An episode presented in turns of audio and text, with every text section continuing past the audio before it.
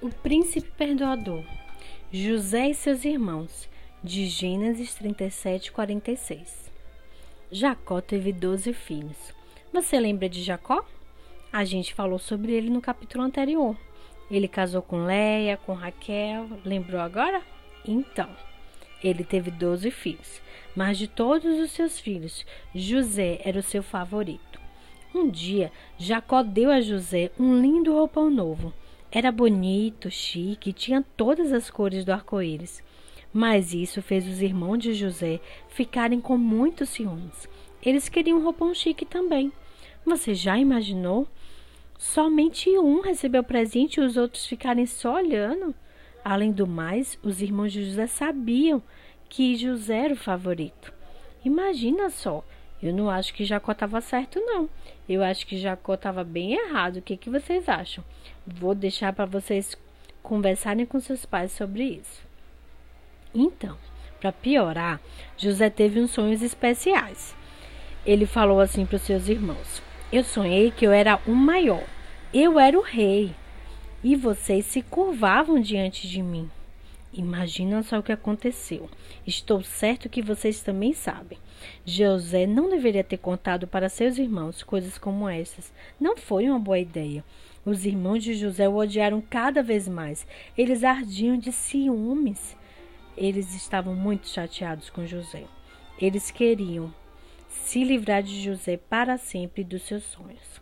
E um dia foi exatamente isso que eles tentaram fazer. Eles rasgaram o roupão colorido de José e o venderam para os compradores de escravos por vinte moedas de prata. Eles venderam seu irmão. Os comerciantes levaram José para o Egito e lá o fizeram de escravo. Os irmãos voltaram para casa e mentiram para Jacó, para o seu pai, dizendo a ele que José havia morrido. Jacó ficou triste, devastado pela perda de seu filho. E os irmãos pensaram: Aquele era o fim dos sonhos. Eles tinham se livrado de José para sempre. Mas eles estavam completamente errados. Deus tinha um plano magnífico para a vida de José. E mesmo quando tudo parecia que tinha dado errado, Deus usaria tudo aquilo para fazer o sonho se tornar realidade, pois foi Deus que deu aquele sonho para José. E Deus tinha um, um plano muito maior para realizar através da vida dele. Deus usaria tudo aquilo que estava acontecendo para José para fazer algo bom, algo extraordinário. Entretanto, enquanto isso, as coisas não estavam parecendo boas para José no Egito. Ele estava longe de casa e de seu pai. Depois culparam José por algo que ele não fez.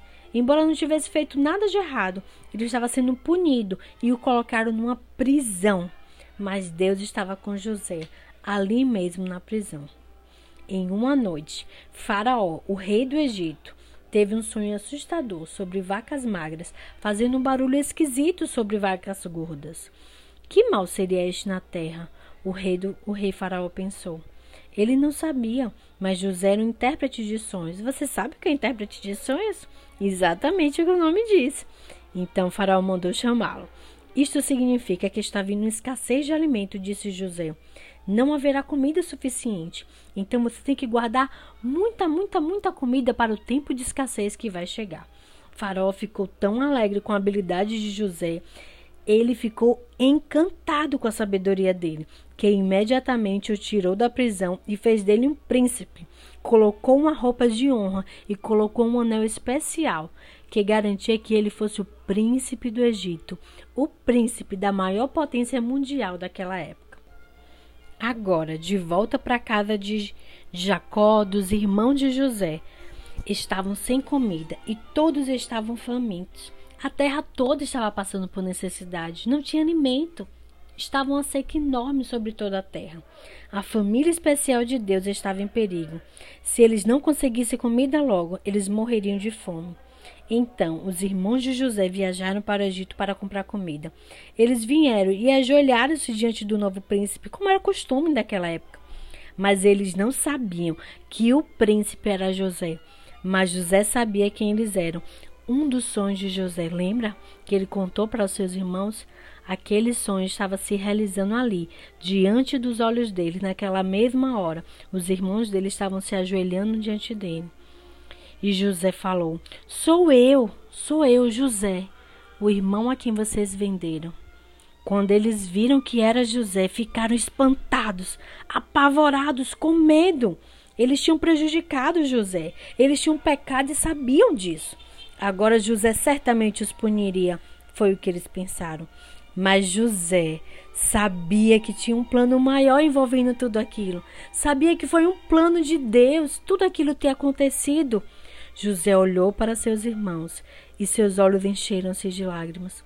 Embora seus irmãos o tivessem ferido e quisessem até mesmo matá-lo, apesar de todas essas coisas, ele não poderia deixar de amá-los.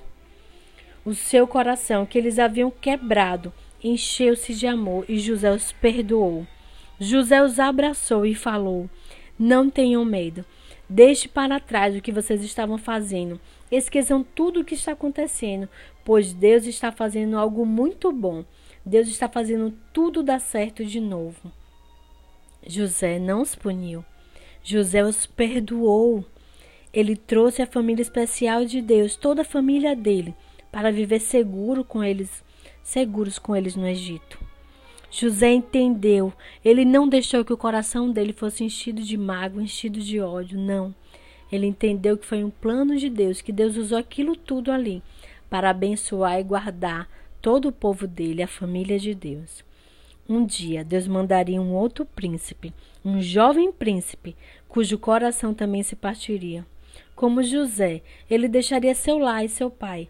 Seus irmãos o odiariam e tentariam matá-lo. Ele seria vendido por moedas de prata. Ele seria punido, ainda que não tivesse feito nada errado. Mas Deus usaria tudo o que aconteceu com seu jovem príncipe, até mesmo as coisas ruins, para fazer uma coisa maravilhosa, para perdoar os pecados de todo o mundo. Você já sabe quem é esse príncipe? Vamos acompanhando a história. Te vejo no próximo capítulo. Um beijo no coração.